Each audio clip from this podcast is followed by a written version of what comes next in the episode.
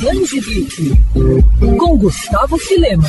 Apresentado na quarta temporada de Stranger Things, Ed Manson se tornou um dos personagens mais queridos pelos fãs do seriado. Carismático metaleiro interpretado por Joseph Quinn conquistou os telespectadores, deixando um gostinho de quero mais. Desejo esse que pode ser atendido, Desejo esse que pode ser atendido com o lançamento de Stranger Things, O Voo de Ícaro, livro publicado no Brasil pela editora Intrínseca. Com tradução de André Marinho, a obra revela o passado de Ed Manson. A nova obra oficial do universo Stranger Things é escrita por uma das roteiristas da série, Kathleen Schneiderhan, e se passa dois anos antes dos eventos da quarta temporada e aprofunda a trama de Ed, que enfrenta as consequências da terrível reputação da própria família, enquanto tenta realizar o sonho de ser um rockstar famoso ao lado da sua banda. E na tentativa de levantar fundos para gravar uma fita demo, o jovem se vê no meio de um novo esquema criminoso do pai, o que propõe a ele toda uma reflexão sobre a própria vida.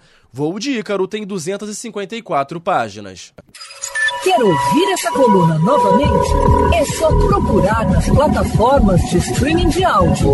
Conheça mais dos podcasts da Mandirinhos FM Rio.